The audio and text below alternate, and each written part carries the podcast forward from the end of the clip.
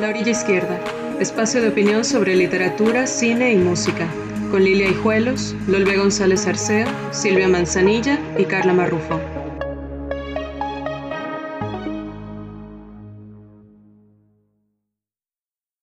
Bienvenidos a este nuevo capítulo de La Orilla Izquierda, en el que realmente estaremos haciendo la segunda parte del tema del episodio anterior acerca de cuerpos y corporalidades y representaciones del cuerpo en la cultura. Empezamos este segmento hablando de una de las facetas en la expresión de los cuerpos que tiene que ver con la representación física vinculada con algún aspecto de corte moral. Muchas veces o en muchas obras podemos encontrar cuerpos que están caracterizados con ciertas deformidades, mutilaciones, cicatrices o marcas que los hacen distintos de lo convencional y a partir de esas marcas se les suele atribuir alguna cualidad moral. Muchas veces este, entre comillas, defecto o diferencia física tiene que ver con algo que es malo o que es negativo. Sin embargo, podemos encontrar muchos matices en estas representaciones porque a veces se leen como un castigo divino, pero por ese castigo divino a cambio se le da al personaje en cuestión algún poder, algún atributo, alguna ventaja. Quizá uno de los más famosos pues es el ciego vidente, Tiresias, que aunque hay variantes respecto a por qué se le castigó, hay versiones en que se dice que se le castigó por haber mirado desnuda a una diosa y otras en que no, por haber perdido una apuesta entre Zeus y Hera, diciendo que quien sentía más placer en la relación sexual era la mujer y Hera decía que eran los hombres, entonces se enfurece la señora y le dice a Tiresias, pues te quedas ciego, y en compensación le dicen, sí, vas a estar ciego, pero vas a tener el poder de la adivinación. Pero bueno, así como en Tiresias podemos encontrar un montón de personajes que tienen alguna marca física, alguna deformidad, algún padecimiento, alguna mutilación y que sin embargo tienen atributos morales que precisamente dialogan o son parte de esa diferencia.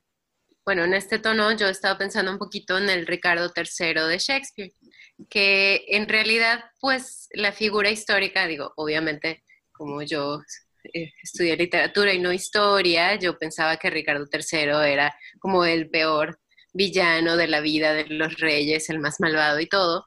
Y luego cuando uno eh, indaga un poquito en la historia, resulta que no, parece que era bastante bueno y que fue un monarca querido y así respetado. Pero obviamente Shakespeare escribía para el gobierno que estaba en ese momento, entonces había que hacer quedar mal a la otra casa. Entonces, Ricardo III es pintado como un hombre terrible y dentro de las cosas que se exageran y es precisamente su deformidad, que no lo era tanto. Parece que solo tenía como una pequeña jorobita chica que nadie notaba, pero en Shakespeare es un jorobado horroroso, asqueroso, malvado. Y él mismo dice, bueno, si la vida me dio este cuerpo espantoso, yo voy a tener un carácter que corresponda con este cuerpo espantoso y entonces es horrible. Y pues pasa a la historia de esa manera muy injusta, gracias a las descripciones de Shakespeare. Y pero también esto es como parte del, paradigma del momento, ¿no? Porque también como es renacentista, entonces como que había una imagen diferente del cuerpo, porque también pensaba que un poco más adelante, pues en Víctor Hugo tenemos el jorobado de Notre Dame, en que al contrario, ¿no? Quasimodo es el más bueno y tonto que todo el mundo se aprovecha de él, pero pues es moralmente bueno. Entonces, pues tal vez estas situaciones de la corporalidad que se sale de la norma pueden ser de igual manera consideradas un aspecto positivo, no sé. Sí, y que, como decías, están muy ligadas a paradigmas de la época, porque también como se dieron los casos cuando hablaban del buen salvaje, y era de si esta criatura presenta como rasgos de, en ese momento las entendían como razas, que eran inferiores en relación con, obviamente, el paradigma que se establecía desde Europa, era muy probable que fueran o brutos, pero brutos buenos, que fueran como niños, o unos pérfidos absolutos. Y también entre los paradigmas más importantes y de más repercusión que hubo, podemos recordar la frenología y cómo lo que se supone que hacía era en función de las protuberancias de la cabeza y de las proporciones que hubiera, que tenía ya registradas ciertas funciones intelectuales o morales o algo que podían decir quién era propenso a cometer crímenes o quién era propenso a ser una buena persona o quién era propenso a ser una esposa rebelde o quién era propenso a cualquier otra de esas cosas que obviamente podían saber tocándote la cabeza y si tenías un chichón malo para ti, sobre todo si era, por ejemplo, arriba de la oreja, porque se supone que eras más propenso a robar. En cambio, si tenías muy desarrollada la parte frontal de la cabeza, donde estaban las, el centro de cognición de, de actividades más de alto pensamiento, eras más inteligente, ¿no? Solían decir que a las mujeres, para ver si eran buenas esposas o no, había que quitarles el sombrero y medirles la cabeza o tocarles la cabeza para ver que aquella no se te fuera a salir al huacal y también a tus hijos para saber si había esperanzas o no, o mejor no invertías tanto en educarlos porque, bueno, pues te salió con una deformidad. ¿Qué es eso? El arte de descifrar el chuchuluco del ator, ¿no? Pues sí. Pero lo curioso es que sí que fueron muy importantes y no solo a nivel de ese tipo de cuestiones de con quién te casas o la criatura que tienes, sino incluso al momento de criminalizar a la gente. Ciertos rasgos físicos, colores de piel, ciertas formas del rostro, ¿no? Y coincidentemente que no fueran como las, repito, estereotipas europeas, o sea, nariz ancha, boca ancha, una cabeza más redonda, una piel más oscura, ojos más oscuros también, se consideraban como aquello puede salir muy mal si lo metes a tu casa. Sí, y de hecho un ejemplo de esto que dices, me acordé ahorita de un cuento de Pablo Palacio que se llama Un hombre muerto a puntapiés, en donde el argumento es como muy sencillo y al mismo tiempo muy tonto. Es un hombre que lee una noticia en el periódico de que han matado a un hombre a puntapiés y el personaje se obsesiona tanto, para empezar le da un ataque de risa porque le parece una muerte de lo más ridículo que maten a alguien a puntapiés y claro, lo que a ti te muestran en el cuento es el pensamiento de este personaje obsesionado con ese asesinato y lo que hace es ir ideando quién era ese sujeto al que mataron, por qué lo mataron y en ese recorrido por sus elucubraciones y las suposiciones que le llevan a resolver el crimen, entre comillas, él va articulando una idea de que la idea del crimen es que seguramente se trataba de un personaje vicioso y en ese momento, claro, estamos a principios del siglo XX, el vicio pues era que seguro que era un homosexual y que estaba ahí escondido en la penumbra en las calles y seguro estaba ahí llamando a los jovencillos que pasaban para que le hicieran cosas raras. Y como es un vicioso, obviamente tiene que tener un nombre bien, bien, bien feo. Entonces se llama Epaminondas. Y además tiene que tener una nariz desconfiable y describe su nariz como una zanahoria, como una patata deforme, y todo él es una cosa descompuesta, desgarbado, como un fantoche que físicamente genera repulsión porque en algún momento se implica que es como una especie de proyección de su propio vicio, que es pues eso, la homosexualidad. Y eso también se complementa con la imagen súper grotesca del asesinato que además se regordea, diría don Copetudo, en el sonido que hace el zapato al proyectarse contra esa nariz horrorosa de cuando están matando al hombre. Entonces te pone incluso así separado en el párrafo el chaj, chaj, de que están machacando a aquel hombre. La cosa es horrorosa, sin embargo, todo está contado en un tono tan irónico, tan hiperbólico, que claro, lo que te sorprende es que tú misma te estés riendo leyendo esas barbaridades. Bueno, yo pensaba en relación con lo que decía Sil acerca de, esta, de la frenología, que podemos ver un ejemplo de eso en el Facundo de Domingo Faustino Sarmiento, en donde gran parte de las fechorías, crímenes y malas ondas de Facundo se explican también a partir de la disposición de los gestos en su rostro, muchas veces que roza muy de cerca con la caracterización de un animal y por lo mismo un hombre muy salvaje y muy violento. Pero bueno, ya no en el 19, sino más para acá. Pensaba también en una novela de Paulette Jonquitud que se llama Mo, que fue publicada por el Fondo Editorial Tierra Adentro en 2010.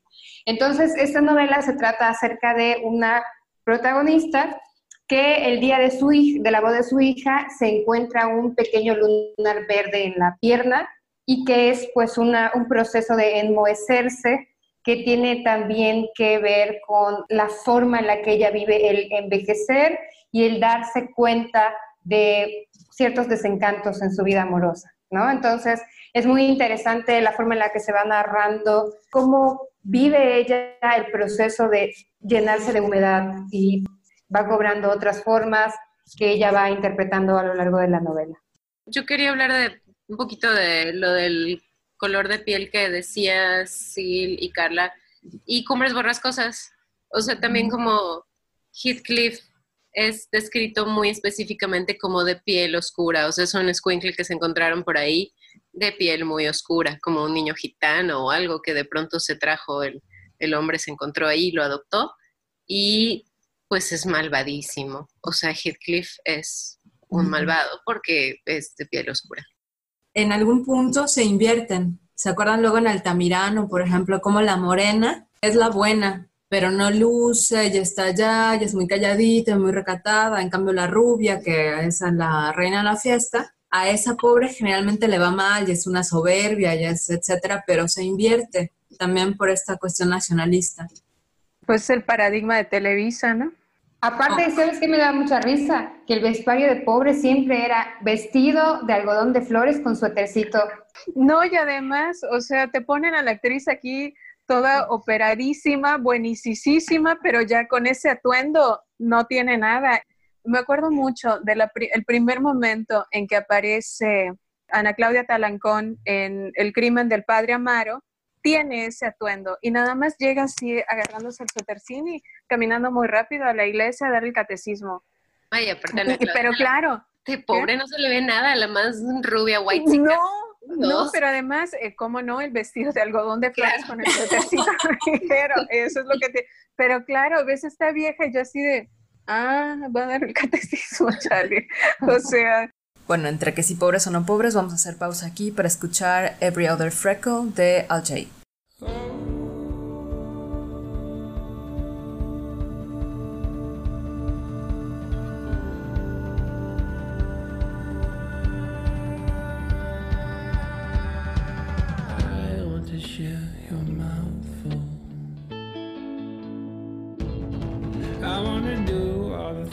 things your lungs do so well. I'm gonna bed into you like a cat beds into a female. Turn you inside out and lick you like a crisp packet. Oh,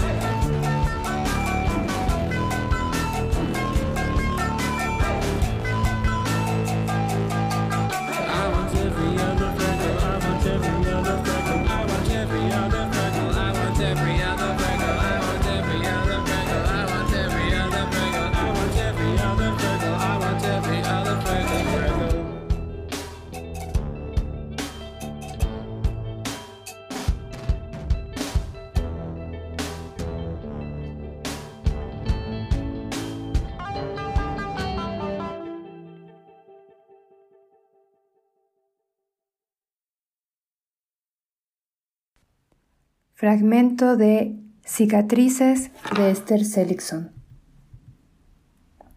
La vida es una interminable sucesión de heridas, es decir, de decisiones, que a veces nos cicatrizan, sobre todo cuando alguna se quedó pendiente del y si hubiera. Poco a poco, dicen, hila la vieja el copo, con las cicatrices, digo, de su juventud perdida. Dime dónde escondes tus cicatrices y te diré quién eres. Anda, sí, consulta tu carta astral. Conocerás qué heridas no harán cicatriz. La cicatriz más desesperada es la que se niega a reconciliarse consigo misma. Aunque también hay cicatrices dichosas, aquellas cuya herida fructificó en el perdón. Traicionarse a sí mismo provoca heridas que jamás cicatrizan. En el cine apapacho mis cicatrices. El teatro quiero que me las abra a todo lo que dan. Hay amores que nos descubren cicatrices cuya existencia ignorábamos por completo. Ahí donde temes ser destruido o avasallado está tu cicatriz más sensible. Las heridas de un corazón mezquino no forman cicatriz, se diluyen en su propia mezquindad. Rehuso acomodar mis heridas y apasionamientos en la cicatriz de la indiferencia. En relación a los afectos en general y al amor en particular, aún albergo una duda. ¿Por qué si soy un ser de absolutos siempre termino por aceptar migajas? Sin embargo, me niego a contabilizar el monto de las diversas cicatrices que esa suerte de abstinencia me ha dejado. ¿Por qué te tomas todo tan a pecho? Pregunta totalmente idiota. Si hubiese una razón precisa y una respuesta, no llevaría cicatrices luminosas entre la oscuridad de las heridas. La palabra, dicen, es lo que nos distingue de los animales. Creo que la diferencia esencial está en la incapacidad del animal para expresar las cicatrices de su especie, lo cual no significa necesariamente que nuestras heridas humanas sean más profundas. Se habla de el sentido de la vida. Sí, la dirección va siempre como en los ríos en el sentido en que fluyen las heridas hacia la oceánica cicatriz del perdón o del olvido.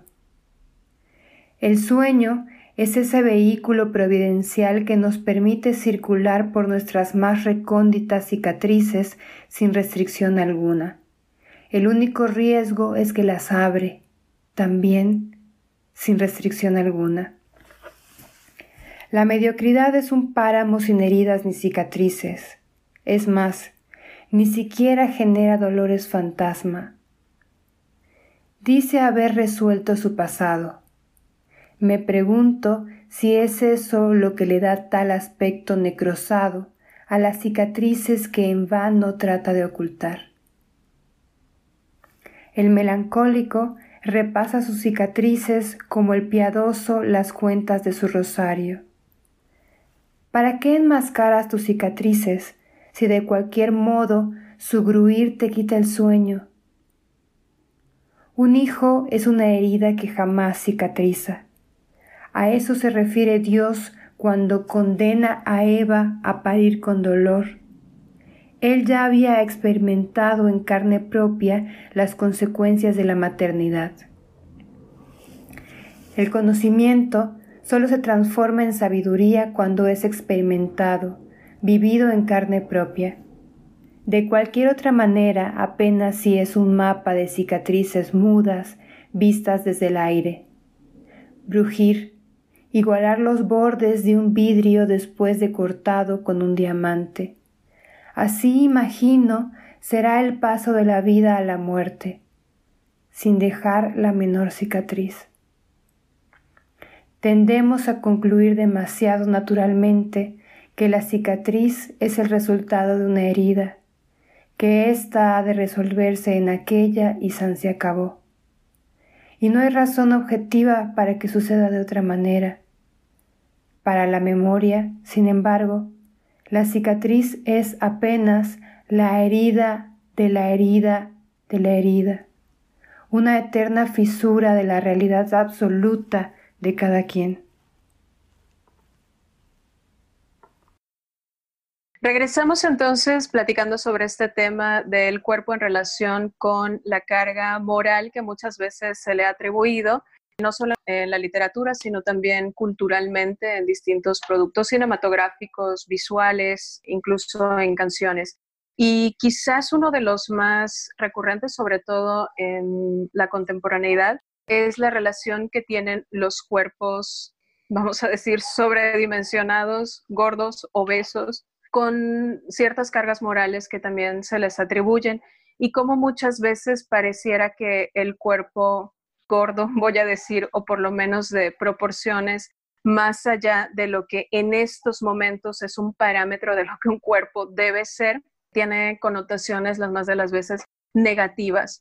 Y aunque no siempre es así, en la publicidad sí que lo podemos ver de esa manera, pero a mí me llama mucho la atención la obra de Amélie Nothomb a este respecto. Ella es una escritora belga contemporánea y me llama la atención porque muchos de sus personajes, o al menos en varias de sus novelas, sus personajes son hombres, sobre todo, obesos, con obesidad mórbida. Y las descripciones que ella hace de esos cuerpos llega a una hipérbole, a una exageración que cuando tú estás leyendo eso casi que no te puedes imaginar a un personaje tan, tan, tan desmesuradamente gordo. Y claro, parte de la intencionalidad de la escritora es llevar esta descripción de un cuerpo exageradamente gordo y contrastarlo con cualidades muy complejas en los personajes, que bien pueden ser una inteligencia una suspicacia desmesurada, como en el caso del protagonista de su novela Higiene del Asesino, que se llama Pretextat Touch, que es un escritor muy prestigioso y que sin embargo ni siquiera sale de su casa porque casi casi que ya no cabe por la puerta. Y en otra novela que más adelante estaré reseñando, pues se trata de un militar, un pretendido militar estadounidense que como una forma de rebeldía y de postura ética en contra del Estado estadounidense que se dedica a hacer la guerra en otros países, este soldado se dedica a engordar y eso le cuesta al Estado. Entonces hay un posicionamiento ético de llevar el cuerpo a tales límites que termina siendo una confrontación deliberada, una postura ética y una toma de principios. Entonces, llama la atención cómo en esta escritora no siempre tiene una carga negativa la gordura, la obesidad, en este caso obesidad mórbida, sino que está proponiendo un modo distinto, muy distinto de mirar y de confrontar también a quien lee estas novelas y estas historias. Y eso también lo hizo Mero Simpson. Mm, rosquillas. Pero queda muy gordo para poder trabajar desde su casa ah, claro, sí es cierto, sí. no, no hace la reflexión política pertinente, pero sí que es una acción en ese sentido. Y también pensaba hablando de, del cuerpo o asumirse en el cuerpo de ciertas maneras como una postura política, en cómo también hay algunos grupos que han ido reivindicando precisamente la palabra gordo o gorda, porque decían que se trataba a las personas gordas de una cierta manera muy estereotipada, asumiendo un montón de cosas, pero siempre evitando la palabra gordo. Y si la vas a utilizar, como que llevándola al diminutivo. Entonces, a mí lo que me parece increíble de, esta, de este aspecto es cómo socialmente y con la medicalización también se ha construido todo un aparato que empuja para que esos cuerpos no se puedan sentir cómodos y no se sientan cómodos, sino hasta que cambien o estén intentando cambiar todo el tiempo. Y hay un montón de cosas que se asumen acerca de las personas por sus dimensiones corporales, o sea, cosas que tienen que ver con la personalidad, con los hábitos, con la fuerza de voluntad, o sea, es, es que si uno se pone a verlo de cerca es impresionante y de ahí es de, yo entiendo de dónde viene también esta, este término del que se está hablando últimamente que es la gordofobia. Sí, y también creo que tiene que ver con buena parte de la configuración de los personajes, y aquí sí voy a hacer personajes, sobre todo mujeres, que muchas veces son tratados como con una obsesión o una fijación, pues eso, obsesiva en el cuerpo, en esta onda de que tiene que casar, tiene que ser, tiene que estar de tal o cual manera, porque de otro modo no, no solo no va a ser aceptado, sino lo que dice LOL, va a ser juzgado como una persona, pues eso, no saludable o mentalmente no estable o con muchos issues a nivel de disciplina, de control, autocontrol o de lo que ustedes gusten y manden, pero siempre es como el hecho de tener un cierto tipo de cuerpo conlleva de manera necesaria, estoy hablando en el caso de personajes mujeres, lleva aparejado un cierto tipo de conducta que es o nociva o que refleja ciertas tendencias a lo tóxico, a lo nocivo, a lo negativo. Nada más como quería mencionar, Carla, ahora que hablas de las mujeres gordas, sobre todo, cuando se estaba tratando de pensar ejemplos en los que una mujer gorda como personaje literario esté retratado de manera positiva y siempre están como mínimo fetichizados, o sea, siempre intensamente erotizados, o sea, es una cosa como el fetiche de la gordura. Sí, de hecho ahorita estaba leyendo La guaracha del macho Camacho, que es así como la novela puertorriqueña, y justo leía un pasaje que me parece delirante por hiperbólico, por exageradamente sexual, en donde describen a unas prostitutas negras y son eso, son así un desparramamiento de carnes y de tetas y de piernas y de nalgas y todo es así la sobreexageración, pero esa exageración del cuerpo, del cuerpo grande, tiene todo que ver también con la potencia y el vigor sexual de estas mujeres,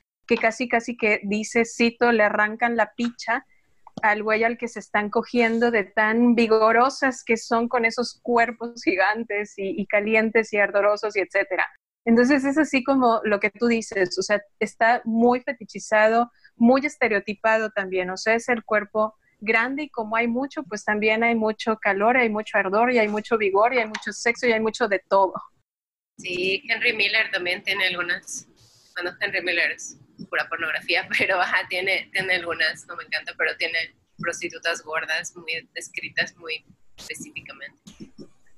Igual estaba pensando en es una novela de Bárico que estaba leyendo, Mr. Wynn, que está sobre retratos, y, pero hay un personaje que es una chica gorda y se dice que es una eh, mujer hermosa, pero a pesar de ser gorda.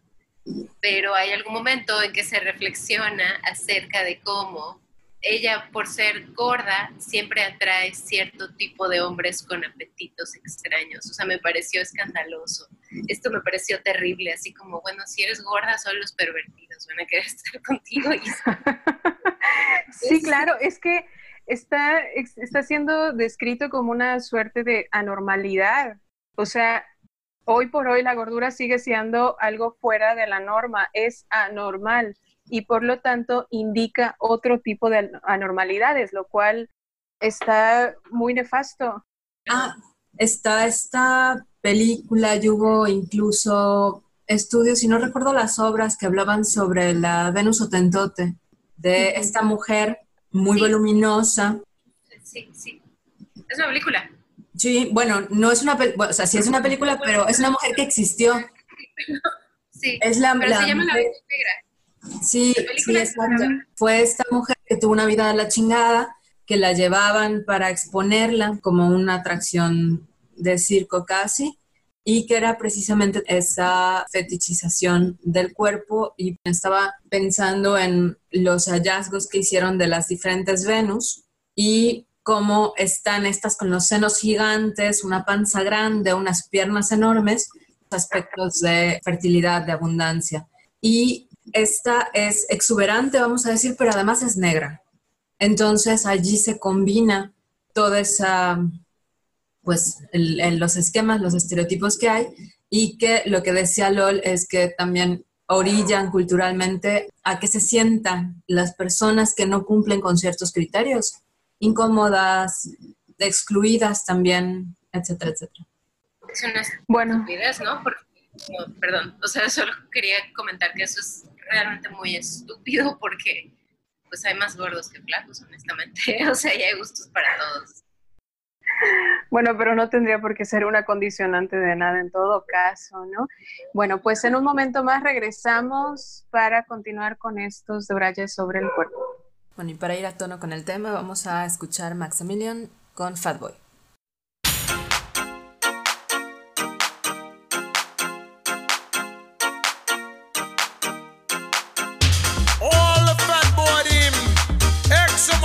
Respect.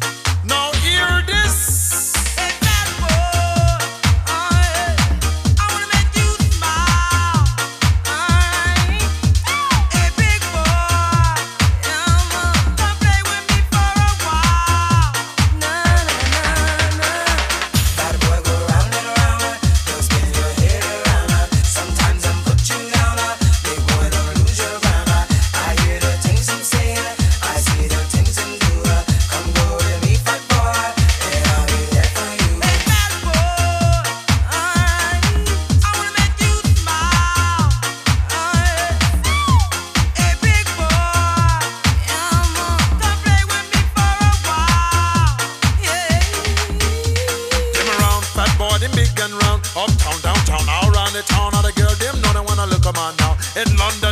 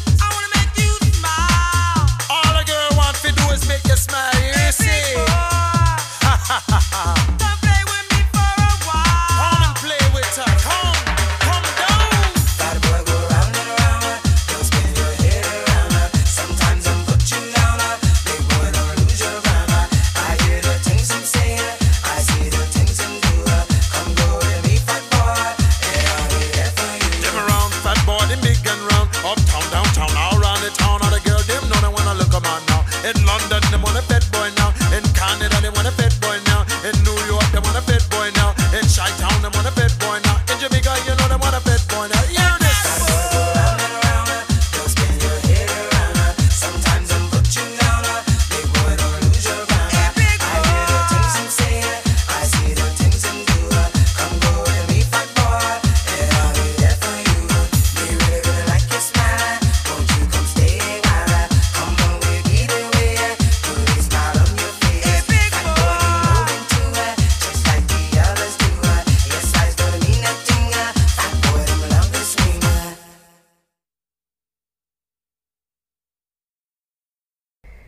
forma de vida es una novela epistolar de la escritora belga Amélie Nothomb, publicada en 2010.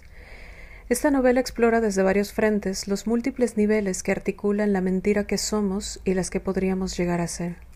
A partir de un discurso autoficcional por demás seductor, la escritora se coloca, una vez más, como centro de su narrativa para crear un delirante diálogo entre la escritora Amélie Nothomb y un soldado estadounidense enviado a Bagdad. Melvin Maple. El escenario inicial de las cartas parece tan solo apuntar a la clásica misiva del admirador que le escribe a su autora favorita como para probar suerte, como para no dejar en mera ensoñación la respuesta hipotética de esa figura tan admirada. Para sorpresa de Maple, Nothomb no solo responde a sus cartas, sino que además muestra un genuino interés por continuar con la correspondencia, lo cual lleva al soldado a narrar parte de su vida, de su experiencia en el campo de batalla y en especial a confesarle una condición particular de su persona, su adicción a la comida, su obesidad mórbida y su obstinación con asumir su diario aumento de peso como una postura política, de resistencia hacia un Estado que se empeña en hacer la guerra. Al igual que en otras novelas de Nothomb, la obesidad se presenta como una tendencia a la desmesura, a la pérdida de límites que van más allá de lo meramente físico. En este caso, los límites que se empiezan a traspasar, primero a tientas y luego a una velocidad rampante, tienen que ver con cómo nos miramos a través de los otros, con cómo nos miramos y nos definimos en función de las expectativas ajenas, con la puesta en equilibrio entre nuestros deseos o ansias de diálogo y los del destinatario.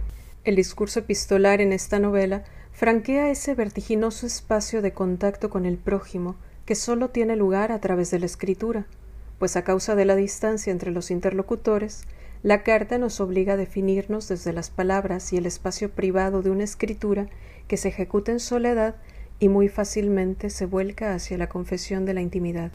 El tono y contenido de las cartas se va intercalando con las propias reflexiones de la autora a propósito de este peculiar intercambio con el soldado estadounidense, y eso nos permite acceder a la faceta irónica, hasta cierto punto perversa, de la propia Notom como personaje.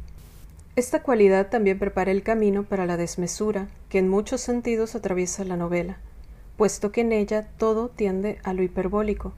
La obesidad inimaginable de Melvin Maple, la cantidad ingente de cartas que recibe y responde la autora a diario, las propias circunstancias del soldado descritas en las cartas, la ironía un tanto retorcida detrás de las sintéticas epístolas de la autora. Sin embargo, Llegada la necesaria revelación de una gran mentira en ese intercambio, lo hiperbólico cederá su lugar al encuentro, o más bien al encontronazo con uno mismo. Y aquí es donde cae como un golpe la pregunta de si no nos valdría más mentir y permanecer por tiempo indefinido en la ilusión de lo que hemos creído ser. En una de las cartas, el soldado le confiesa a la autora Hay un placer que nada puede igualar la ilusión de tener un sentido. Que esta significación nazca de una mentira no le quita ni pizca de voluptuosidad. Y yo creo que no podemos menos que darle la razón. La historia y el intercambio epistolar entre Nothomb y Maple da un par de giros igualmente hiperbólicos que nos suspenden lo mismo en la sorpresa que en la permanente duda. Al final, lo que queda es la sensación de vértigo, de haber leído un sinfín de mentiras con muchos resquicios por donde se filtra la más genuina honestidad, esa que nos impide olvidar quiénes somos y dónde estamos, esa que enfrenta a la autora con su compulsión por la escritura y le sugiere la liberación de su mayor problema, ella misma. Lo que permanece adherido al pensamiento después de la lectura de una forma de vida no es sólo el reconocimiento especular de que en efecto el mayor problema de una es una misma, sino la seductora idea del soldado a la que sin falta cada día nos aferramos, la ilusión de tener un sentido. Y estamos de vuelta hablando de cuerpos y cuerpas. Y pues entre las cosas que tenemos en nuestros cuerpos, un aspecto como que puede ser muy bonito también, puede ser muy significativo, es el de las marcas que llevamos en nuestros cuerpos. Tatuajes, lunares, cicatrices, es como una historia que se cuenta en nuestro cuerpo. Al respecto, yo quería contarles de este libro de Goran Petrovich que se llama Atlas escrito por el cielo, es un librito muy tierno, que una de las historias que cuenta, entre pues varias que se entrelazan, es la de dos personajes que pues tienen como, existe esta creencia de que los, en los lunares está el alma de la gente, la forma de tus lunares es la forma de tu alma. Entonces estos personajes como que entrelazan sus almas tanto que intercambian sus lunares. Yo estaba pensando en una obra que me parece delirante, maravillosa, tremenda, terrible, que es Marcas de Nacimiento de Nancy Houston. Y esa es una novela, me gusta mucho precisamente porque utiliza esta cuestión de la marca de nacimiento como una cuestión hereditaria y no solo uno una hereda la marca, en este caso es como una, un lunar que tiene la forma como de un murcielaguito o algo por el estilo, y como de generación en generación ciertos miembros de la familia heredan esa marca. Y no solo eso, sino que lo que la novela trata es cómo los niños de esa familia, de distintas generaciones, a la edad de seis años, experimentan también algo que resulta determinante para sus vidas. Y es como si esa marca de nacimiento representara una suerte de evidencia de lo que es la vida a la edad de seis años, o sea, como este gran descubrimiento, pero que también tiene que ver con lo que somos los seres humanos. Entonces, muy recomendable y muy terrible. Sí, y hablando precisamente de esa novela, uno de los aspectos interesantes también tiene que ver con el lugar en donde están esas marcas, porque una de las niñas tiene la marca en la cola, en el culo, y el calificativo que recibe muchas veces por parte de una madre muy estricta es que es puerca, que es sucia. Y eso, pues, es interesante también. Hablando de los lunares, estaba pensando en Cloud Atlas, ¿no? ¿Se acuerdan tan bonito lo del lunar que conecta a las personas? Es también una idea, ¿no? Como de este, de este espíritu compartido. Claro, ahí el lunar no es un murcielaguito o una mancha cualquiera, es un cometa. Y eso también tiene que ver con toda la historia y con la interrelación entre los personajes de época a época, de mundo a mundo, pues esa relación prevalece a pesar de todo. Y que en Cloud Atlas también es interesante cómo juegan con esta idea de la continuidad y con los cuerpos cuando los actores y actrices interpretan a varios personajes. Tenemos a Halle Berry, por ejemplo, en el papel tanto de hombre como de mujer y con mucho tiempo de diferencia. Tenemos unos que son en un momento los opresores o los oprimidos o etcétera, ¿no? Sí, como en el caso de Tom Hanks y los múltiples personajes que interpreta, o sea que puede ser este hombre codicioso, salvaje, que está buscando cómo aprovecharse de, del enfermo, hasta este científico medio ingenuo, pero también buena onda que intenta ayudar a la reportera y quizás estamos spoileando un poco, pero quien haya visto la película, háganse un favor y véanla. Háganse un favor y leanla ahora también la novela. Eso, ajá, yo quería comentar, Silvia, de lo que decías de los actores, como en la novela, y sin spoilers completamente, a pesar de no tener como la ayuda visual que son los actores, que los estás viendo y tal vez reconociendo, aunque algunos no se reconocen fácil, ¿eh? Halle Berry, expresada de hombre oriental, es una cosa que no puedo. Pero, ajá, en la película está esta situación visual, pero en el libro, a pesar de no estar, se logra también esta sensación como de eh, los personajes que comparten esto, ¿no? que son como este mismo espíritu que va evolucionando. Sí, para quien quiera la novela es de David Mitchell y también tiene otras novelas maravillosas como The Ghost Written, como Los escritos, escritores fantasmas, no sé cómo la han traducido, y Mil otoños. Escritos, escritos fantasmas, pero ajá, debería ser escrito por o algo así. Sí, es que pensé escritores fantasmas o escrito por fantasmas, o sea, como que, ajá. Pero sí, también esa, esa me gustó muchísimo más que Cloud Atlas, la novela. Es muy buena también, sí. Volviendo a, ¿no? Marcas y cuerpos y así. Este, también hay como una especie de, de, gusto por marcar nuestro cuerpo, ¿no? O sea, no sé qué tanto esto entre en el tema, pero siento como que lo compartimos al menos varias de nosotras como este. Yo quiero tatuarme el Evangelio de Sonmi. ¡Oh, qué bonito! Sí, es uno de mis grandes proyectos de tatuaje que dice, de la cuna a la tumba estamos unidos los unos con los otros, en el pasado y en el presente, y cualquier acto criminal o cualquier acto de bondad construye nuestro futuro. En ese sentido, voy a ser como un poco ñoña, me gusta mucho más como en el original porque dice, Ah, sí, claro. No, no me iba. O sea, como, no, no, no, así lo, así lo traducen y está muy bien, pero es como difícil traducir como hace nacer tu futuro. Exacto. alumbra. Alumbra. Alumbra. Pare. alumbra tu futuro. Da a luz tu futuro. es precioso, Carla, este tatuaje. Pero bueno, ajá, marcas en los cuerpos. Y nos gusta. A mí me llama mucho la atención volviendo tantito al fetiche y al, a lo kinky y así, también hay una fascinación por hacer marcas en el cuerpo, signos de posesión, voy a decir, no sé qué, qué piensan ustedes de eso, o sea, puede ser Pues es que desde hace muchísimos siglos también la idea de marcar el cuerpo con una intención ritual, siempre en esta línea de lo simbólico, de lo hermético, de la identidad, de la pertenencia a un cierto tipo de grupo o a un cierto tipo de comunidad o de creencia, pues eso ha estado presente desde toda la vida, yo creo, desde que los humanos somos humanos. Y aún prevalece, aunque algunos dirán como con un sentido un poco más frívolo, pero me parece que no. O sea que al menos como yo lo veo, yo creo que los tatuajes, las escarificaciones, las perforaciones o cualquier tipo de modificación, bueno, en tiempos más recientes como estas implantes o modificaciones de diverso tipo que no necesariamente, perdón. Los biohacks. Ándale. O sea, es también un modo de posicionarse frente al mundo desde el cuerpo. Y me parece que eso no puede leerse como frívolo de ninguna manera. O sea que aunque ya no sea parte de esta pertenencia o de este sentido identitario, simbólico, hermético que podemos identificar en las sociedades arcaicas, sí que sigue siendo un posicionamiento también político, ético, que tiene todo que ver con nuestra visión de mundo y que creo que en esa medida puede ser bastante valioso.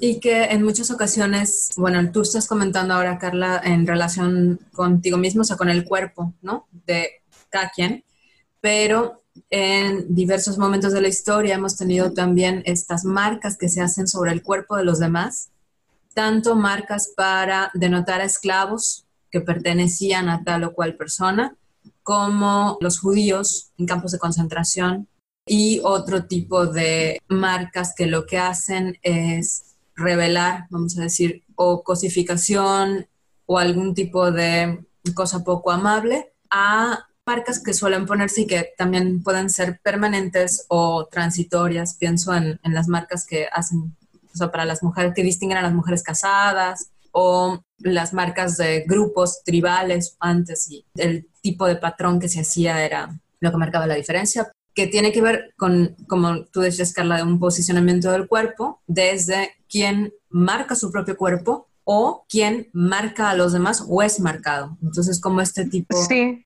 sí, es que igual pensé en las brujas o quienes eran condenadas como hechiceras o algo así, o sea, la famosa idea de la letra escarlata. O sea, al final era señalar al otro, o sea, marcar el cuerpo del otro para que visiblemente sea estigmatizado, marginado, condenado, rechazado, etcétera, etcétera. O sea, te ahorraban el trabajo de todo lo demás y ponían de manera como muy evidente ciertas marcas en el cuerpo para, para eso, para señalar y para segregar. Hay un cuento de Guadalupe Nettel que ahorita no recuerdo cuál es el nombre, pero que va de esto, de una, un tipo que tiene, me parece, una esposa y un amante. Entonces luego ellas empiezan a tener una comunicación entre ellas a través de ir dejando marcas en el cuerpo de él, como por medio de, chupetones, ¿no? Entonces empieza a hacer una comunicación un poco así a través de esto y, no me parece tan lejos de algunas realidades. Oye, otro tipo de lenguaje, qué versátil. el lenguaje del hiking. Bueno, se nos acabó el tiempo y nos despedimos con una última lectura, pero antes la canción Cicatrices con Mikkel Erengsun y Maika Makowski.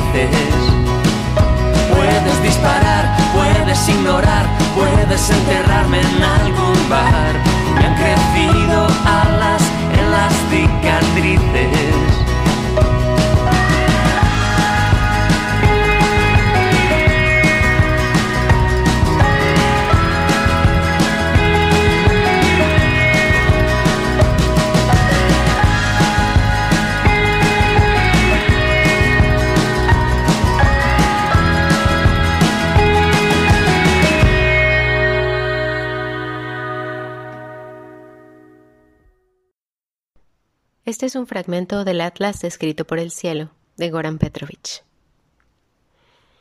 Bogomil y Esther y Augusto. Esta chica se llama Esther. Es de estatura mediana y tez color café con leche. Se sienta y camina de manera correcta. Ama el color violeta. En la parte interna superior del muslo derecho, allí donde la piel abunda extraordinariamente en ternura, Esther tiene un lunar en forma de grano de granada. Ahora el granito no se ve, está cubierto por la media de seda y la falda. Con la palma de la mano derecha, la chica toca a menudo la parte superior de su muslo, queriendo convencerse de que el lunar sigue allí. Todo esto es lo que Bogomil adivina, porque por azar tiene la suerte de estar sentado en el cine junto a ella. En la película hay un bochorno terrible. En la mesa, en medio del cuarto, hay una canasta de mimbre. Augusto estira el brazo con pereza, toma una fruta de granada, encuentra el lugar más tierno y hunde el pulgar en sus entrañas. El jugo brota. Con la otra mano, Augusto arranca la cáscara y la tira al suelo sin cuidado. Numerosos granos húmedos desaparecen en un instante entre sus labios. Las gotas rojas corren asustadas por su mentón. Augusto seca sus húmedas palmas en el pecho, regresa a la silla y disminuyendo la actividad de su respiración a la mitad, sigue aguantando el bochorno. Por azar de la fortuna, Bogomil está sentado en la fila junto a ella. La película dura. La chica se mueve en el asiento. Sin ninguna razón visible, se inclina, ora hacia la pantalla, ora de nuevo hacia atrás. El lunar de su muslo no se ve. En la sala hace calor. La cal de las paredes se está desconchando con chisporroteo. El aparato cinematográfico zumba con monotonía. Ocurre algo extraño. El granito de granada está oliendo. 1. Acerca de la tez color café con leche. La tez color café con leche es aquella clase de tez por la cual una mirada se desliza más fácilmente que por las demás. 2. Una contribución a la botánica y a la anatomía. Un grano de granada, la Punica granatum, tiene medio centímetro de diámetro y la mejor manera de tocarlo es con tres dedos. A un lunar en forma de grano de granada es mejor tocarlo con los labios. También mide medio centímetro de diámetro y representa, como los demás lunares, una manifestación del alma. Así como vaga el alma, también los lunares, contrario a los conocimientos actuales, vagan por los cuerpos humanos, aparecen y desaparecen, semejantes a los signos que confirman o niegan las decisiones de lo interior. En casos especiales, los lunares cambian incluso de dueño. Algunos pueblos creen que la gente sin lunares carece de alma, y como tal se convierte obligatoriamente en vampiro. Por eso en algunas regiones aún existe la costumbre de tatuar en la sien de un difunto un lunar en forma de cruz, media luna o estrella de David. Los gitanos, pueblo un poco más enterado de los secretos de la naturaleza, tatúan los lunares aún en vida. Un hombre con un lunar inscrito en forma de laberinto no es atacado por las fuerzas del mal, porque éstas se extravían en el laberinto, o desalentadas ni siquiera se le acercan. 3. Los efectos secundarios de moverse en el asiento. Silenciosas, apenas audibles y sigilosas, sus medias de seda se frotan suavemente una contra la otra, la izquierda sobre la derecha, la derecha contra la izquierda, y los oídos de Bogomil ensordecen por la magnitud del estruendo creciente de la pasión. Cuadro 9 Edwin Oliver Webb, Lady Helen Haggard, con el lunar del teniente Augustus Hope, óleo sobre tela, 110 por 90 centímetros, 1887, Galería Nacional de Retratos, Londres. Lady Helen Haggard se enamoró del joven teniente Augustus Hope al mediodía de su madurez. Dos horas después regresaron de la equitación. Helen, en su pelo, llevaba el susurro de él, y Augustus, en las curvaturas de sus oídos, guardaba los suspiros de ella. Refrescando sus mejillas ardientes con el agua fresca del pozo, Lady Helen notó en su cuello delgado el lunar del teniente Hope, un lunar en forma de flor de brezo. Enseguida comprendió. Por apasionados, sus abrazos se volvieron incautos y sus lunares cambiaron de lugar. Su esposo, Lord Nicholas Haggard, ciertamente no entendía de lunares, aún menos de pasiones, pero era de vista aguda, recordaba la posición de cada una de las pajitas en su propiedad. Oh destino. Ningún cuello ni pechera eran lo suficientemente altos para disimular la señal del amor del teniente Hope. Dicen que Lord Haggard notó todo en la cena. A la hora del budín el desdichado joven lo negaba, pero cuando bajo amenaza de revólver tuvo que quitarse la chaqueta del uniforme, en su pecho se vio claramente el lunar de Lady Helen, un lunar en forma de la hojita de la planta tembladera.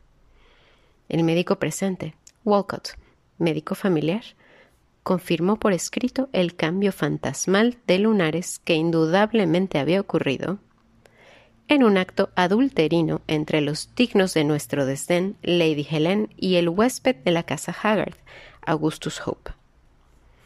Ese mismo verano, el teniente Augustus Hope fue transferido a la Guyana Británica. Allí, dos días después de la Navidad, murió. Algunos afirman que fue por la fiebre tropical y otros dicen que por la enfermedad llamada amor lejano. Junto con él se marchitó también aquel lunar en forma de hojita de la planta tembladera. Expuesta a la cruel mofa de la sociedad puritana, Lady Helen vivió todavía unos diez penosos años, teniendo como único consuelo la observación de la flor de brezo en su cuello delgado. Sin embargo, los lunares de Lord Nicholas Haggard, de por sí pocos, con el tiempo, huyeron todos de su cuerpo. Esto fue La Orilla Izquierda, espacio de opinión sobre literatura, cine y música, con Lilia Hijuelos, Lolbe González Arceo, Silvia Manzanilla y Carla Marrufo.